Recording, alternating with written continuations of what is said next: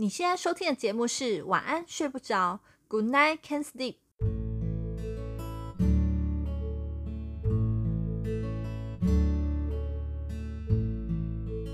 今晚的你睡不着吗？没关系，这个夜晚我们一起过。嗨，我是 Momo，我是 Zack，欢迎加入失眠人种的聚会。Zack，你有想过吗？到底是谁在维护这个社会秩序啊？维护社会秩序，你讲的是上帝还是漫威英雄吗？不是，不是。维护社会秩序，那应该就是我们台湾的法律吧？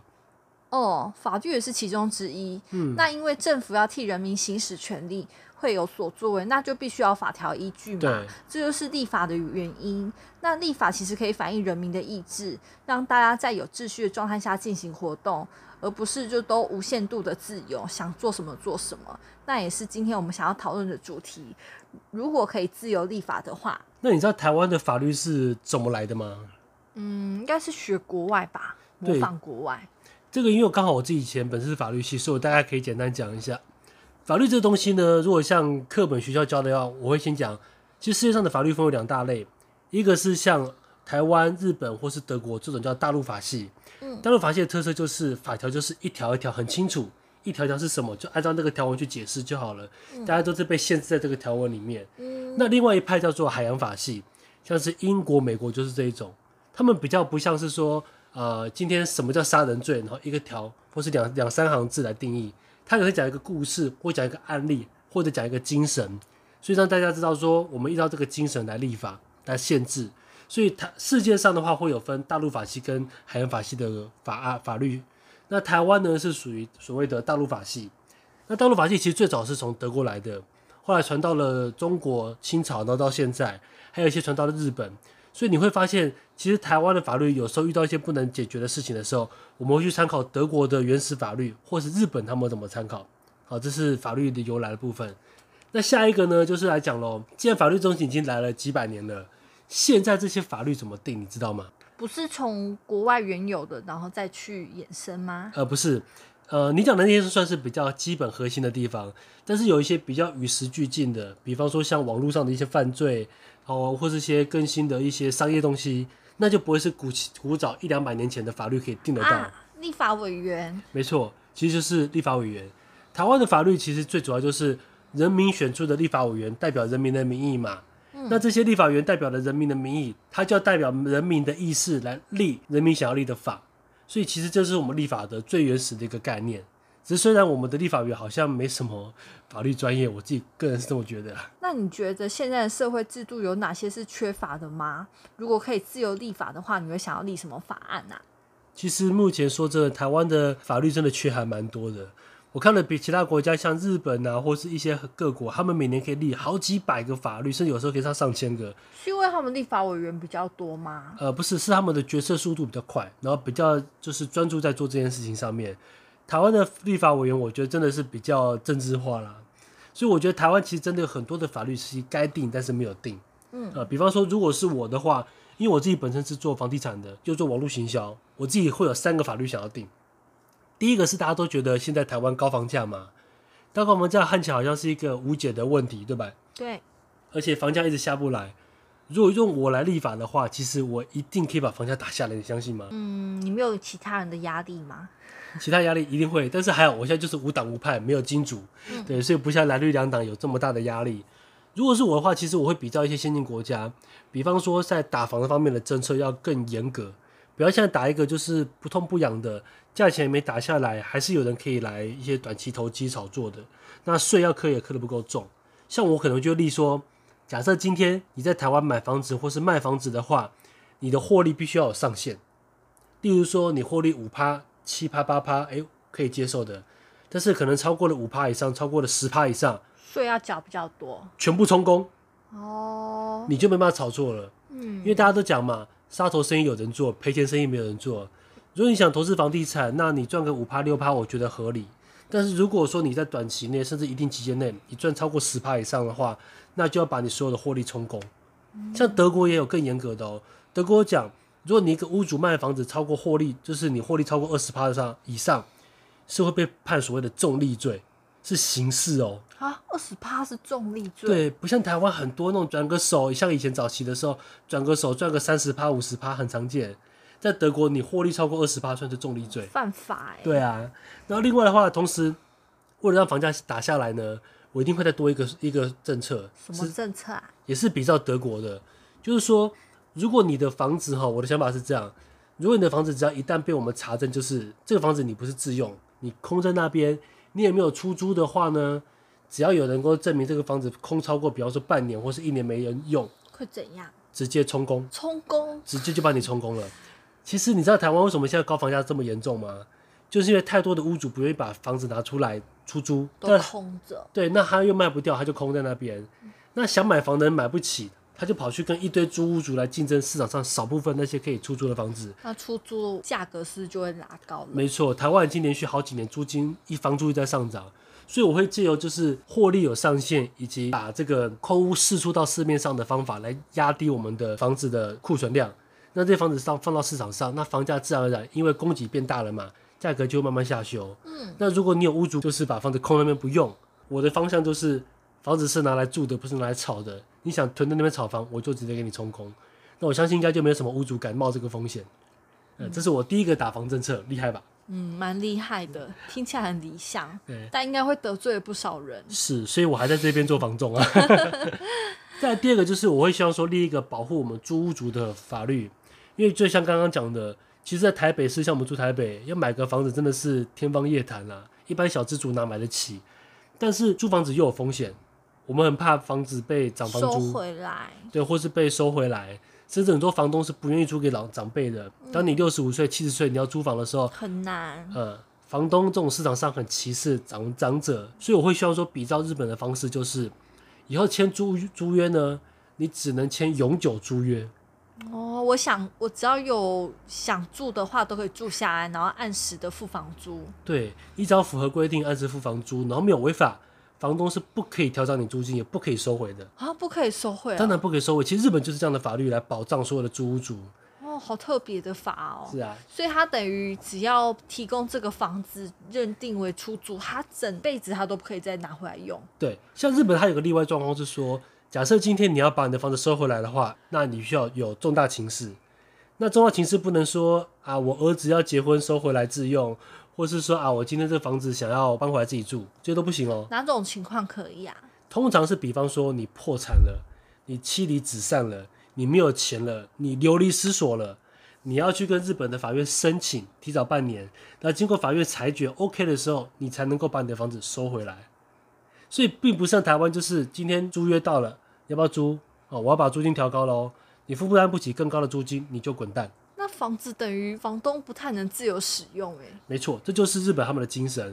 而听起来在台湾觉得这些规矩好像很荒谬，包含我刚刚讲的第一个参考德国的，其实这些东西在国外其实二十几年前就已经立法立下去了，只是有没有人台湾的立法委员或者是台湾的政党愿意把这东西实施下去，这个才是真的保障市井小民跟租屋主跟市场的居住正义最好的方法。在台湾好像就没有那么保护租客，没办法，因为啊。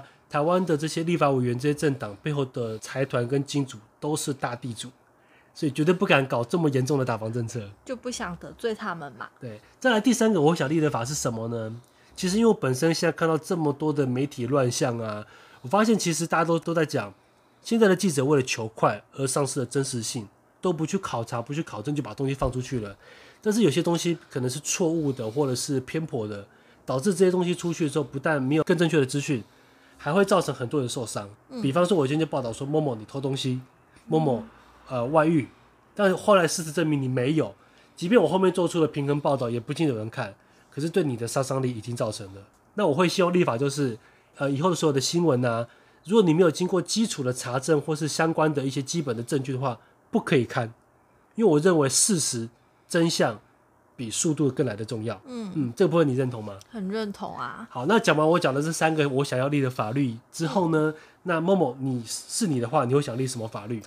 立的法律哦，我觉得我立、嗯、我想立的法律应该是跟贫穷弱势有相关的。怎么说啊？嗯，因为我觉得很多法律其实都没有为这些人着想。嗯，那我会希望就可以改善贫穷人或无家可归人他们可以提供他们一些劳动的机会。嗯，但其实有些贫穷人不是不努力，也不是说他不愿意出去工作，而是他没有这个机会，连努力的机会都没有。哦，这个我懂，真的很多人是这样子。这是真的。其实也有研究指出，就是一成的穷苦人，他们平均工时哦，一周是超过五十六个小时的。五十六小时哦，是比我们一般上班族是还要高的。但他们还是很难以脱贫。嗯，这就是社会的真实现状。所以我觉得，只要意愿努力工作的人都应该获得这样可以正常的过生活。对，因为像我自己也常常会去看国外的一些制度啊。其实我觉得台湾不管是我刚刚讲的房地的事情，还是我们现在讲到这个贫穷东西，在国外其实都有一些方法可以改善。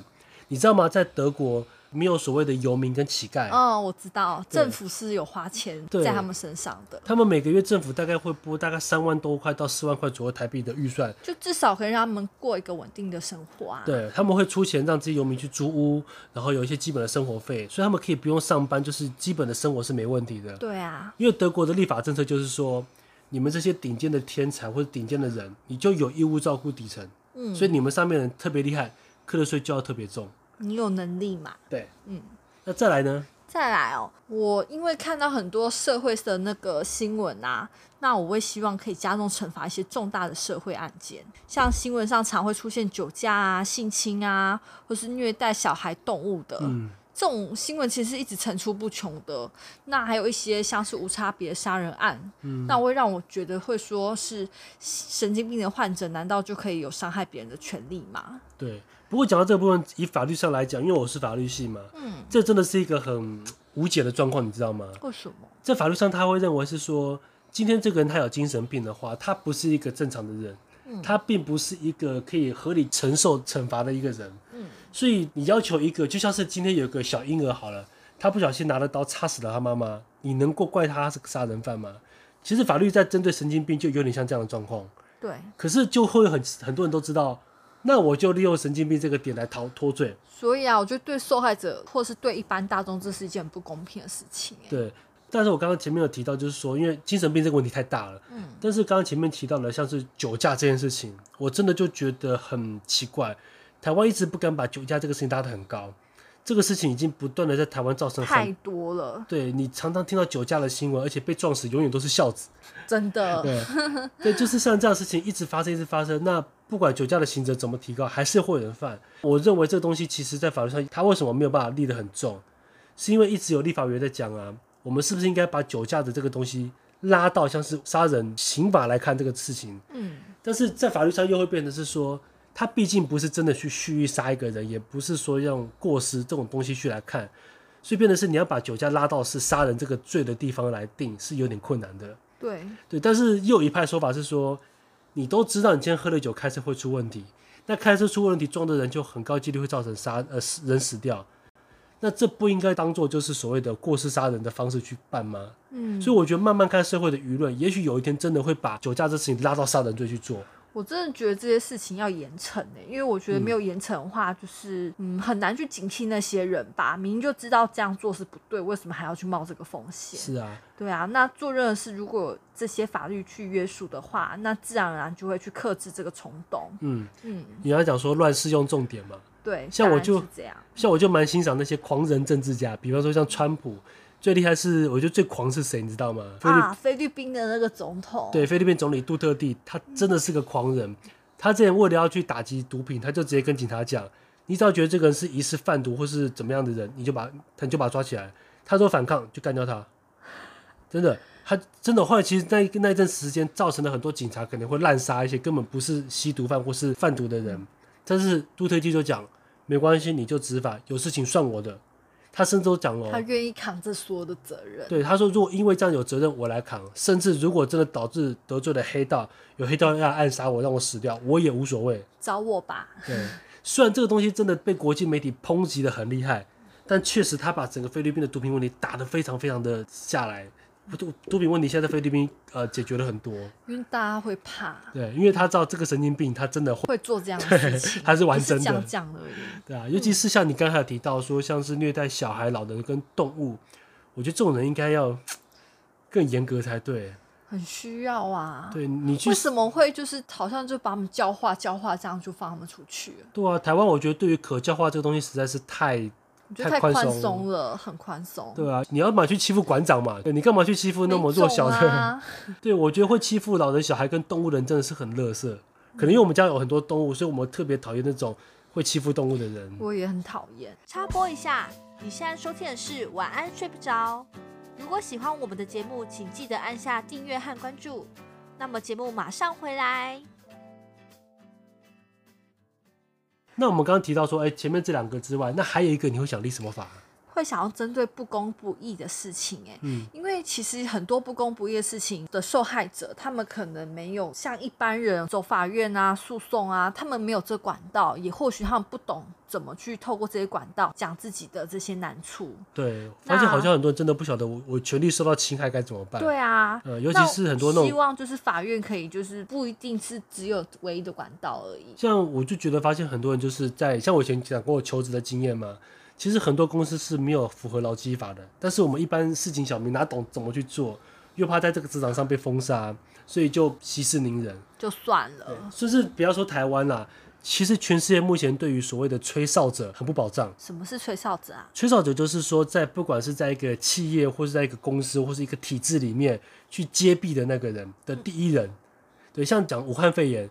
武汉肺炎第一个吹哨者，那时候还被人家骂说，你怎么可以这样讲这些东西，害国家呃人心惶惶，干嘛干嘛的，他还被骂得很惨呢。所以没有人敢当吹哨者。对，那再来就是当了吹哨者之后呢，不但你没有得到应得的保障，甚至很多吹哨者到后面不是被解雇就是被破坏，还会被告。所以你讲的，你看不管是不公不义的状况，对于一般的职员或者主动去揭弊的人，目前社会上不管哪个国家对于这样的人都非常没有保障。我觉得这很需要立法去保障。否则没有人去揭发这些事情，就会让坏人一直嚣张下去。对啊，那虽然我们好像离法律很远，但法律这件事情其实跟我们生活中是息息相关的吧？对，像我就会觉得是说，如果真的我们要去做一些想改变的话，最大的方向当然就是从我们的人民选举来看，因为毕竟刚刚前面提到的，法律是立法委员定的，那立法委员是由我们民意去选出来的，所以变得是人民必须要去选出一个好的立法委员。但是呢，其实这个就很现实的哦。很多的弱势族群、社会地位比较低的穷人呢，他们不相信投票可以改变事情。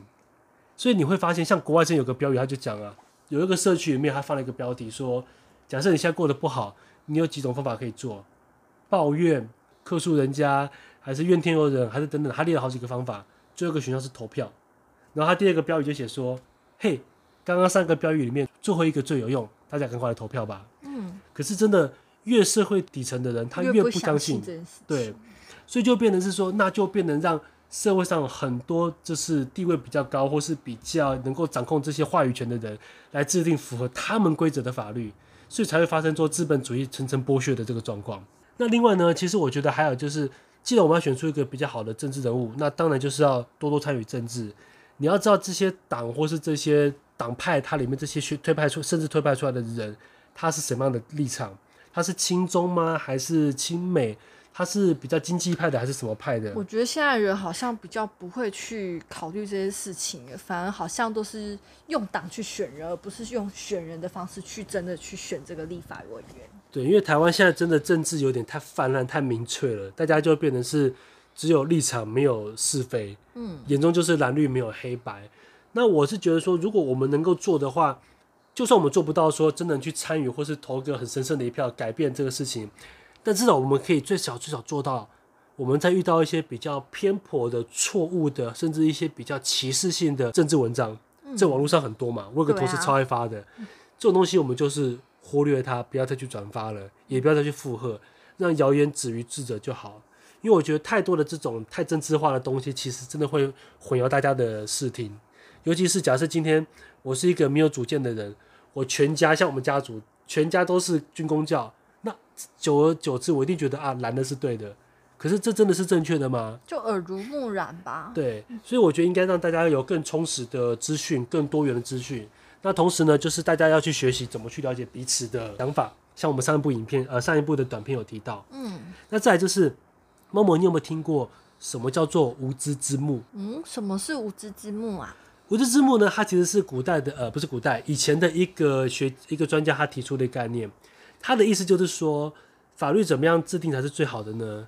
最好就是让这些所有的人呢，都处在一个混沌不明的一个黑幕里面，然后你们都还没有出生，你不知道你出生之后你是有钱人还是穷人还是任何的人，你只能说啊，那因为我还没有进入这个人世间，我们在这个这块黑幕后面所立的法律才会是正常的，才会是公平的。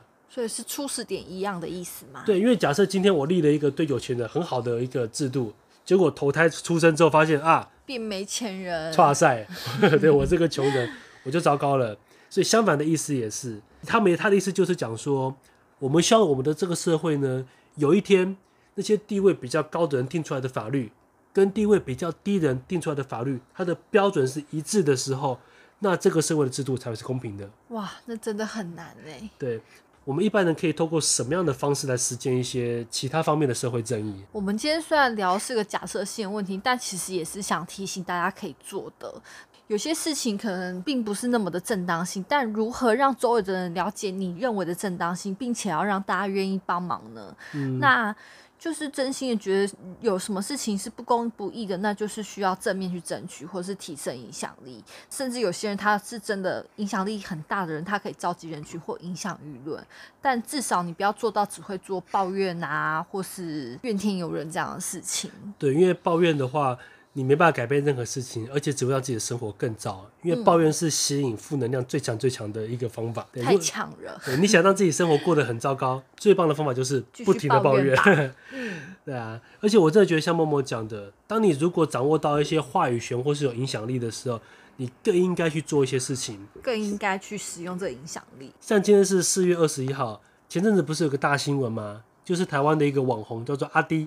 啊，因为之前 WHO 一直对台湾有一些偏见，尤其是他们的那个秘书长谭德赛，他讲了很多，就是说他被台湾攻击啊、抨击等等的一些不实的说法。嗯，所以阿迪他就发挥他的影响力，找人募资，然后找了设计师来打了一个非常厉害的广告。告对，嗯，其实我觉得像阿迪这样子，其实大可不用去淌这个浑水。嗯，他做英文、做 YouTuber、做他的网红，做好好的，干嘛这样？对。但是他站出来做这件事情的时候，我觉得是一个被值得被肯定的地方。嗯，而且网络上这么多的酸民在酸他这些东西，但是他还是去做了。嗯，我觉得这就是一个，当你是一个名人有影响力的时候，你就应该多去做这样的事情，这是你的责任。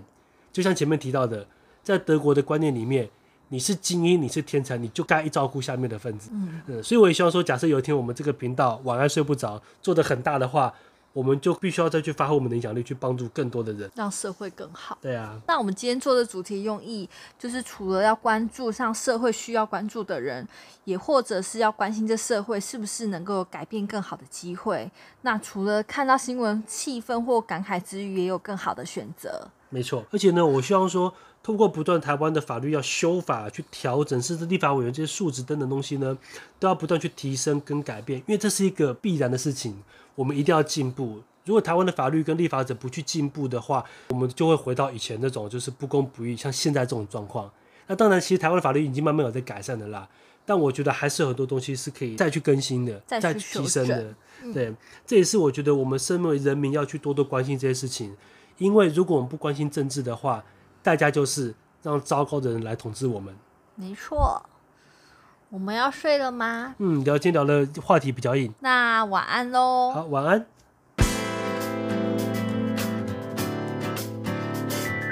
一天又平安的过去了，感谢各位听众的支持，请订阅我们的频道。需要失眠人种你们速速的加入，以及追踪我们的 IG Good Night Can Sleep。下次的聊天题材由你做决定，我们下期见。